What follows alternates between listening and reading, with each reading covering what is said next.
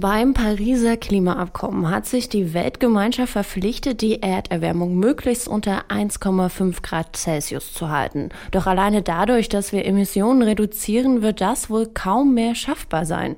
Eine Möglichkeit, um die Pariser Klimaziele doch noch einzuhalten, sind sogenannte CCS-Verfahren. Das steht für Carbon Dioxide Capture and Storage und bedeutet, dass man das CO2, das sonst die Atmosphäre aufheizen würde, quasi auffängt und dann unterirdisch speichert.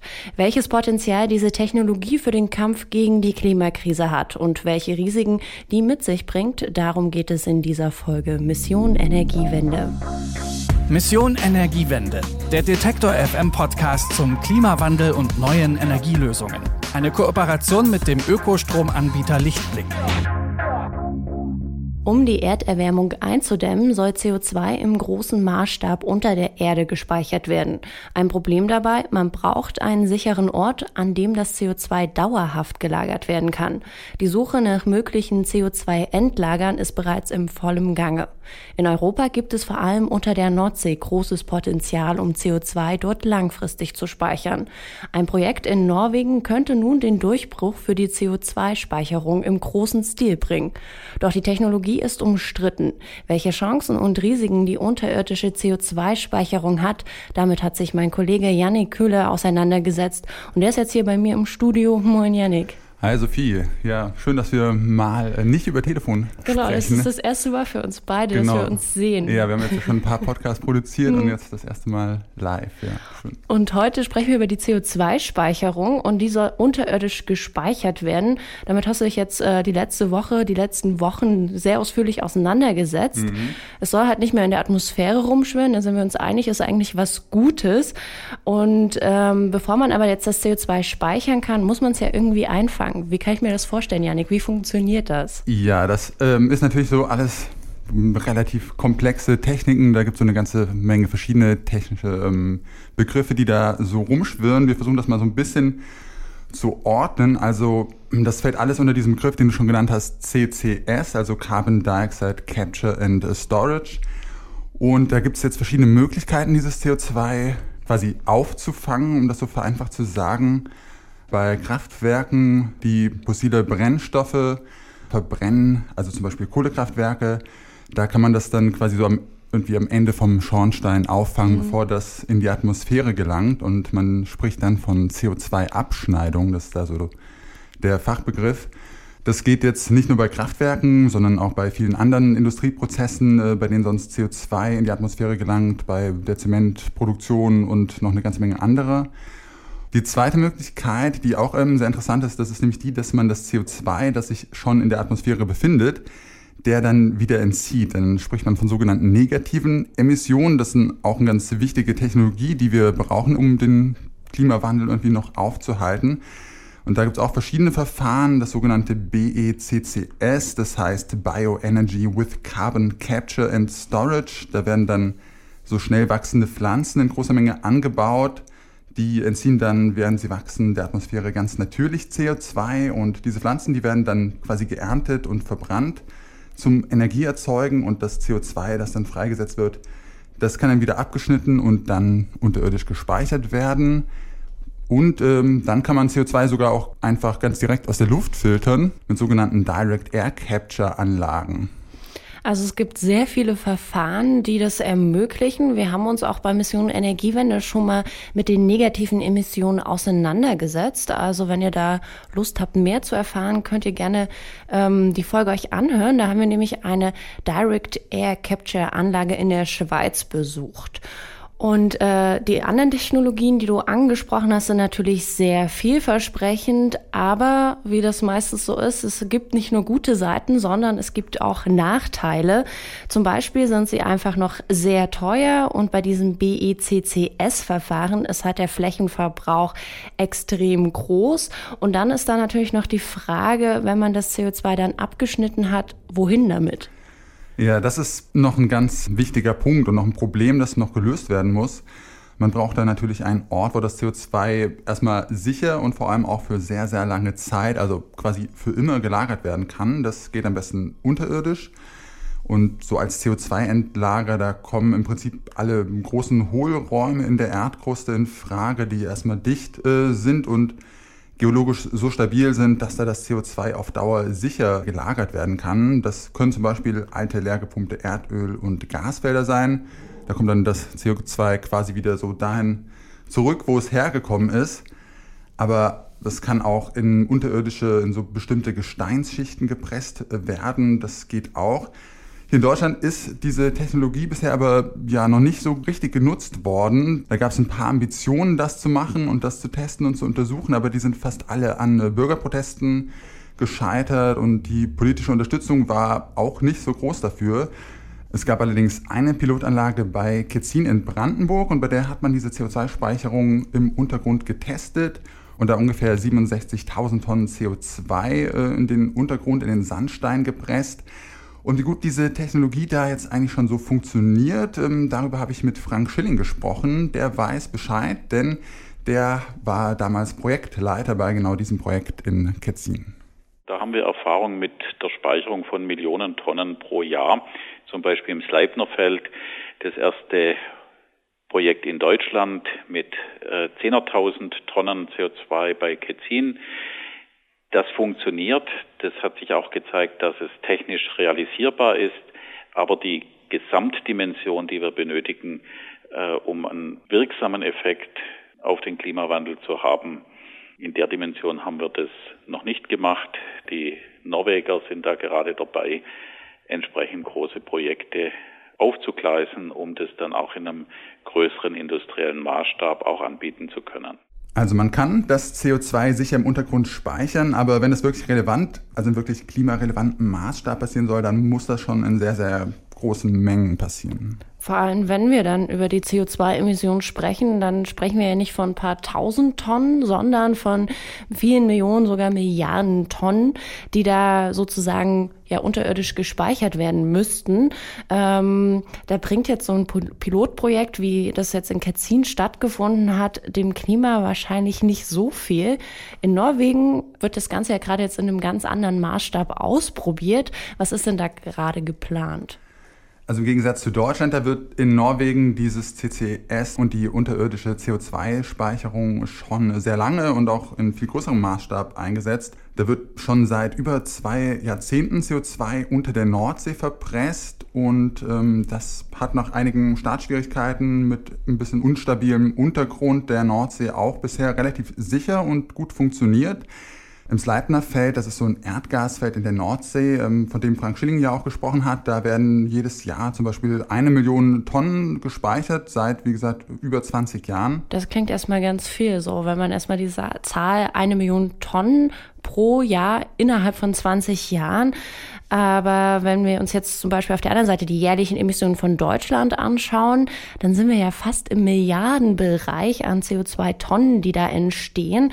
Also Retten wir damit wirklich das Klima? Ich glaube eher nicht, oder? Ja, also mit so ein paar Millionen Tonnen, die da jetzt in Norwegen gespeichert werden, die werden das Klima jetzt nicht retten. Also da muss auf alle Fälle noch sehr, sehr viel mehr kommen. Aber das ist auch geplant, daran wird gearbeitet.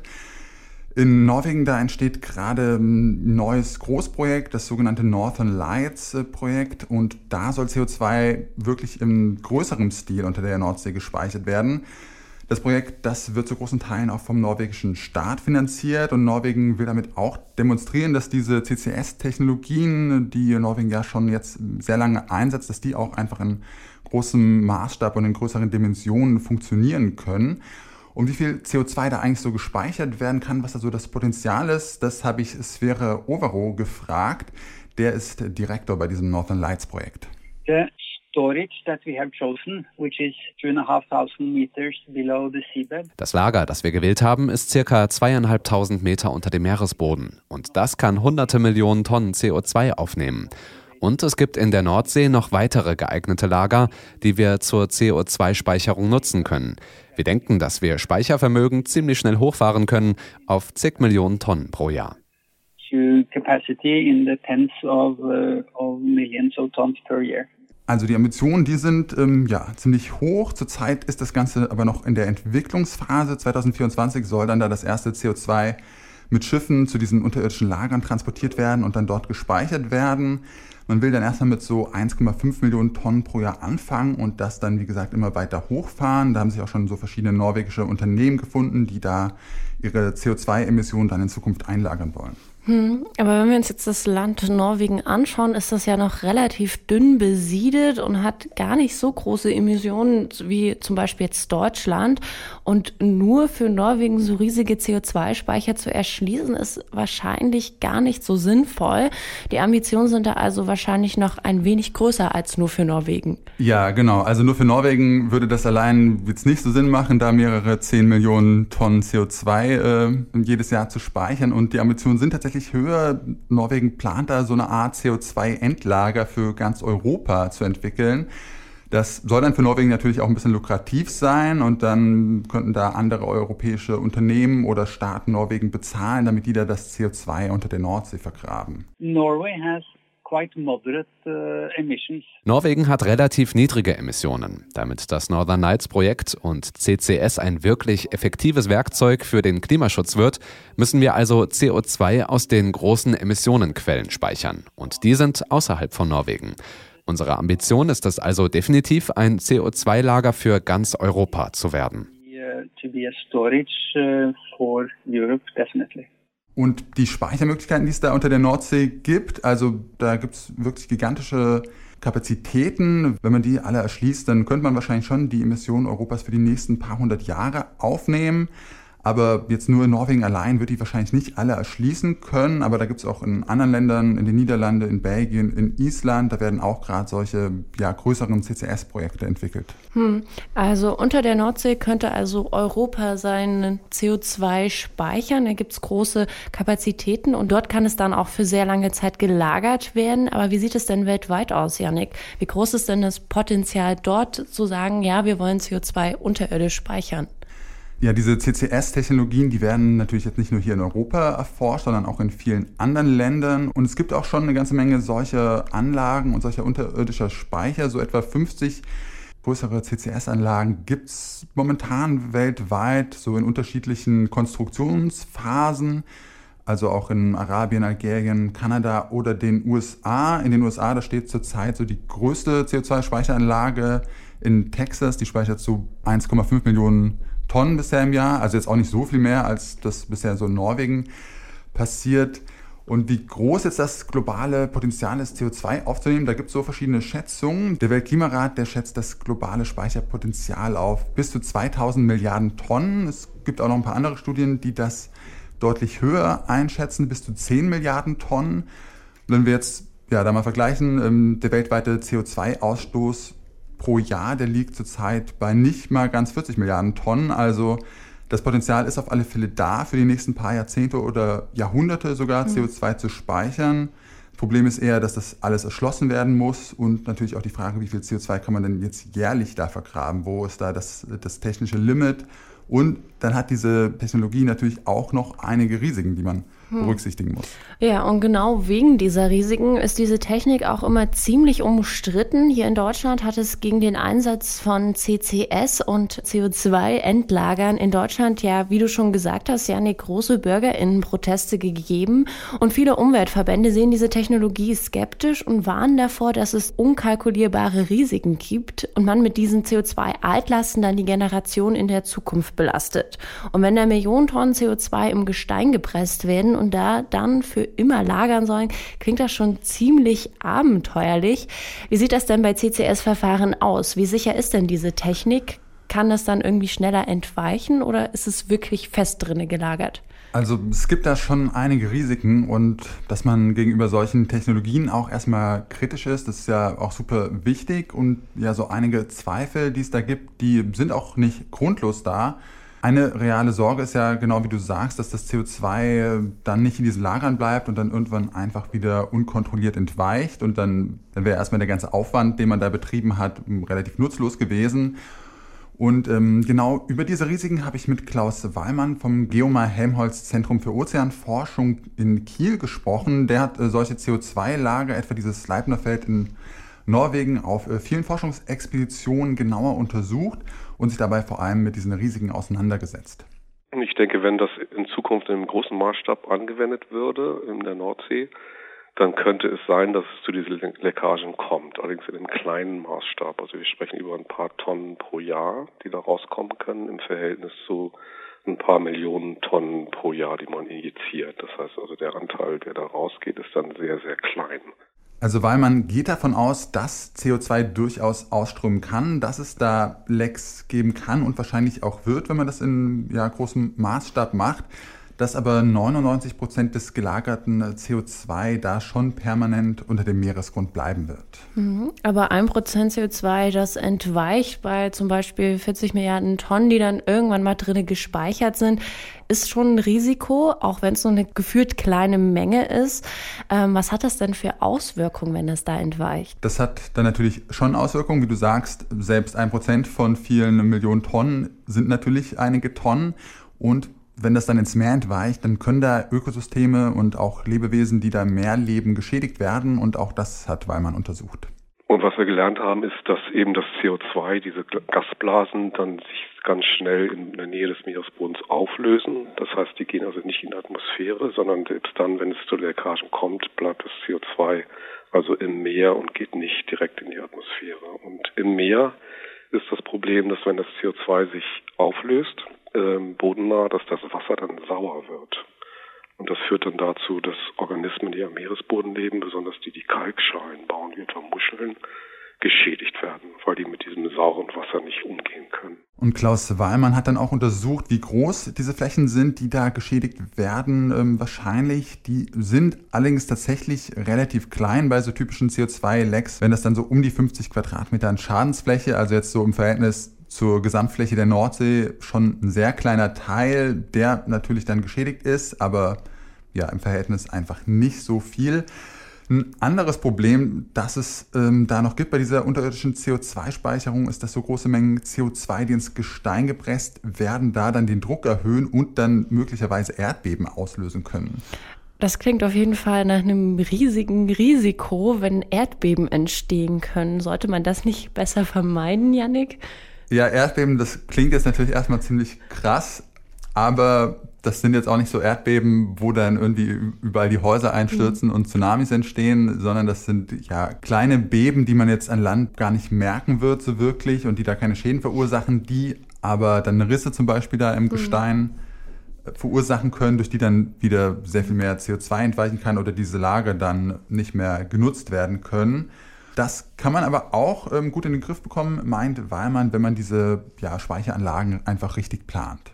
Ja, man muss, wenn man solche Speicher plant, sehr genau sich die Geologie anschauen und gucken, ob es dort Störungszonen gibt, die durch den Überdruck, der entsteht, wenn man CO2 im Untergrund verpresst, aktiviert werden können, so dass sich dann der Meeresboden bewegt und es zu Erdbeben kommen kann.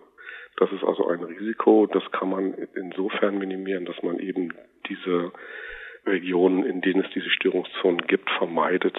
Also wenn man alles gut plant und ausführt, dann sind die Risiken da eher gering. Aber klar, am Ende gibt es da einfach jetzt keine hundertprozentige Sicherheit und vor allem sollen diese Speicher ja jahrtausende lang halten. Da kann man jetzt natürlich irgendwie schlecht abschätzen, wie es hier überall in Europa dann in tausend Jahren aussieht und was da noch alles passiert. Aber am Ende ist es so auch ein bisschen so ein, so ein Verhältnis der Risiken, wenn man jetzt die Risiken, die der Klimawandel einfach hat und die Klimakrise, die da auf uns zukommen, vergleicht mit den Risiken, die jetzt diese CO2-Speicherung mhm. hat, dann sind die schon deutlich geringer, würde ich sagen. Hm. Ich habe auch das Gefühl, was du berichtet hast, wo du mit Klaus Weimann drüber gesprochen hast, es ist irgendwie machbar. Es ist, ist wichtig, dass man gut plant und so den Risiken sich bewusst ist. Also das ist vielleicht so die Sache, wo ich sagen würde, die stellen wir auf den Machbarhaufen. Aber jetzt stellt sich mir die Frage, wie wird das finanziert? So, da wird CO2 erstens gepresst, davor muss es aufgefangen werden, dann wird es noch per Schiff über die Nordsee geschippert und dann muss es ins Gestein gepresst werden. Das muss ja wahrscheinlich alles sehr, sehr teuer sein. Ähm, wenn wir jetzt aber auch ehrlich sind, kommt Klimaschutz bei den meisten Unternehmen dann auch nicht unbedingt an erster Stelle, sondern erstmal wird da immer auf die Wirtschaftlichkeit geschaut. Das haben wir jetzt auch in dieser Viruskrise gemerkt. Die Wirtschaftlichkeit hat meistens die oberste Priorität. Wieso sollten dann jetzt Unternehmen sagen, okay, wir investieren darin, in so eine Technologie zu investieren und sehr viel Geld dafür auszugeben, dass das CO2 unterirdisch gespeichert wird, wenn es bisher auch so gegangen wäre?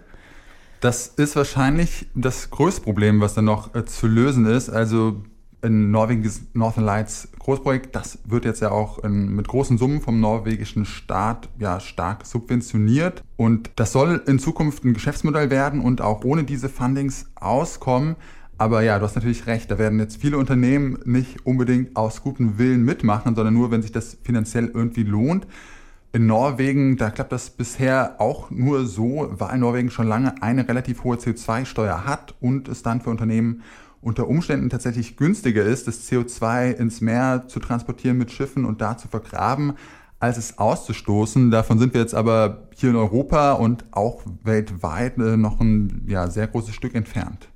Im Augenblick liegt der Emissionspreis in Europa ungefähr bei 20 Euro pro Tonne die ganze Technologie, also abtrennen an der Quelle, transportieren mit einer Pipeline und dann offshore verpressen, äh, verursacht Kosten in der Gegend von 50 oder mehr Euro pro Tonne CO2.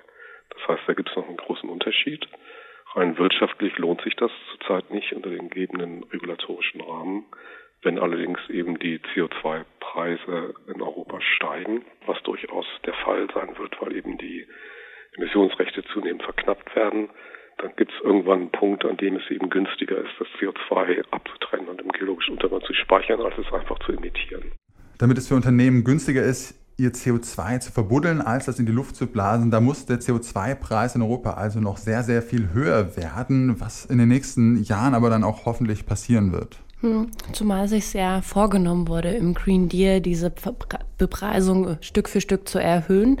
Ähm, alles im einen würde ich jetzt aber auch das Fazit schließen. Janik, klingt diese Technologie doch relativ vielversprechend.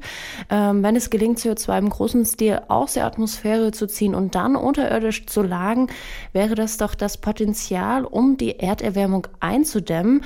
Also könnte es doch wirklich ein entscheidender Schritt im Kampf gegen den Klimawandel sein? Oder siehst du das mit gemischten Gefühlen? Also da würde ich sagen, die Antwort ist ein klares Jein. Diese CCS-Technologien, die können sicher einen ja, sehr wichtigen Beitrag leisten und die können uns auf alle Fälle Zeit verschaffen, um hier unsere Wirtschaft und Energieversorgung CO2-neutral umzustellen. Und es gibt auch einfach einige Industrien, bei denen es wahrscheinlich nicht möglich sein wird, auch bis 2050 nicht, dass alle Emissionen vermieden werden. Also da wird einfach CO2 weiterhin ausgestoßen werden müssen. Und da werden diese CCS-Verfahren also einfach notwendig sein, wie auch Frank Schilling, den wir am Anfang schon gehört haben, meint. Wir haben ja auch Emissionen, wo wir heute noch keine Technologien haben, sie zu vermeiden. Also zum Beispiel bei der Betonherstellung. Jetzt könnte man natürlich sagen, dann lasst uns alle Gebäude in Zukunft aus Holz bauen. So viel Holz haben wir aber gar nicht. Und eine Autobahn aus Holz ist auch nicht der Weisheit letzter Schluss. Das heißt, wir haben im Prinzip große Herausforderungen, wo wir an einigen Stellen noch keine Lösungen haben. Und sonst muss man sagen, dass diese CCS-Technologien jetzt auch nicht hier der Retter in der Not sind, die jetzt überraschend kommen und uns vor der Klimakrise irgendwie retten, ähm, sondern die sind einfach notwendig, um die Klimaziele überhaupt noch irgendwie zu schaffen und die sind da auch einfach schon fest eingeplant. Ja, voll. Also bei den meisten Klimaszenarien ist das schon mit gedacht, also dass diese negativen Emissionen, die man durch die CCS-Verfahren erreichen kann, ja schon irgendwie mit bedacht sind. Ähm, also würde ich sagen, wäre dann eher so dieser Umkehrschluss bei dieser ganzen Debatte, dass diese Technologien jetzt schneller vorangetrieben werden und Stück für Stück größer werden. Ja, insgesamt ist so diese Strategie ja schon auch sehr heikel, wenn man jetzt so darauf setzt, dass die dann alle schon rechtzeitig funktionieren werden, um den Klimawandel auszuhalten. Ich finde es so ein bisschen, als wenn man so ein, so ein Auto steigt, was keine Bremsen hat mhm. und dann hofft man, dann setzt man so darauf, dass man die Bremsen schon noch schnell genug einbauen kann, bevor man irgendwo gegenfährt. Ja, zumal wenn man schaut, wie schnell sich äh, Klimatechnologien in letzter Zeit entwickelt haben. Ja, und genau, auch diese CCS-Technologien, die jetzt schon seit 20 Jahren erforscht werden und so richtig der Durchbruch ist noch nicht da. Die sind irgendwie alle eher noch so im Entwicklungsstadium oder werden einfach erst in viel zu kleinem Maßstab eingesetzt, dass es eigentlich kaum relevant ist fürs Klima da muss noch eine ganze Menge passieren, dass sie da wirklich einen Beitrag leisten. Und da kann man jetzt eigentlich nur hoffen, dass zum Beispiel dieses Projekt in Norwegen, dass das so ein bisschen Durchbruch auch für diese CCS-Technologien im großen Stil bringt. Und am Ende muss man auch sagen, darf es jetzt halt auch nicht so sein, dass man jetzt sagt, okay, wir können das CO2 ja einfach wieder aus der Atmosphäre ziehen und dann unterirdisch speichern, dann können wir jetzt einfach wieder ganz viel CO2 in die mhm. Luft pusten, wenn wir das alles wieder rauskriegen. Das darf auch nicht passieren. Also desto weniger CO2 man am Ende in den Untergrund pressen muss, desto besser. Und der Hauptfokus muss einfach weiterhin darauf liegen, Emissionen so gut es geht und so schnell wie möglich zu reduzieren. Weil solche Speicher irgendwann auch voll sind, ähm, da kann man auch nicht weiter. Dann sitzt man wieder vom selben Problem und es ist eher so eine symptomatische Behandlung des Problems. Ja, ja, wenn man sich jetzt so darauf verlässt und dann hat man in einigen hundert Jahren dieses Potenzial aufgebraucht, dann denkt man sich wieder, ah ja, gut, hätten wir doch mal Emissionen Wohin reduziert. Jetzt mit dem CO2? Dann kann man es vielleicht noch ins Weltraum schießen oder so.